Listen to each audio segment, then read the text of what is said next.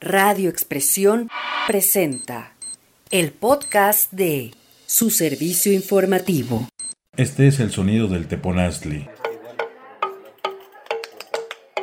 Al ser tocado con unas palitas de madera que en la actualidad se encuentran resguardados junto con él en una vitrina blindada, en la comunidad totonaca de Osomatlán.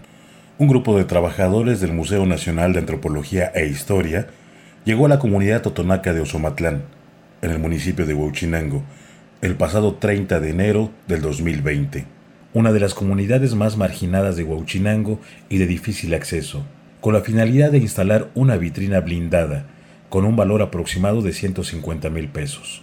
La exhibidora de cristal templado, reforzada con bastidores de hierro y una base de madera y metal, es la que ahora protege el teponazli y otras piezas de madera de color oscuro. El especialista en el tema, Leopoldo Trejo, expresó que la pieza fue manufacturada probablemente durante la colonia temprana. No me atrevería a dar una fecha porque no, hay forma, pero me, aventuraría a decir que es de la colonia temprana, quizás. Haría falta hacer estudios, pero...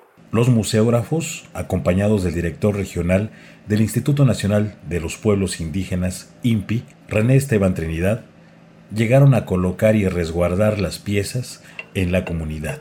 El teponazli es de una forma cilíndrica, con figuras grabadas en las que ya se han hecho algunos estudios como la interpretación de Guy Streserspean, quien en su libro titulado El Sol, Dios y Cristo explica que cuenta con dos glifos aztecas, tallados que evocan la caída del México Tenochtitlán. Uno muestra un águila atravesada por una flecha, el otro un opal atravesado por otra flecha. Con el teponazli se resguardaron otras piezas, cinco objetos antiguos de madera, una especie de cuchara o cucharón, algo rota, y cuatro tabletas de madera dura, de 6 milímetros de espesor, con decoración grabada, explicó Guy Streserpean. La vitrina con el resguardo de las piezas originales quedó en las instalaciones de la presidencia de la comunidad, como es importante que permanezcan aunque nos quedemos con la duda de qué época es afirmó Leopoldo Trejo. Es preferible que el ponerse esté en su comunidad y que nos quedemos con la duda de, cuándo es. Lo importante es que es de Somatlán y que está en Somatlán y, es parte de la cultura de la gente de Somatlán. René Esteban Trinidad recordó que fue hace un año cuando realizaba un recorrido por las comunidades de Huachinango con Leopoldo Trejo y Guillermo Garrido.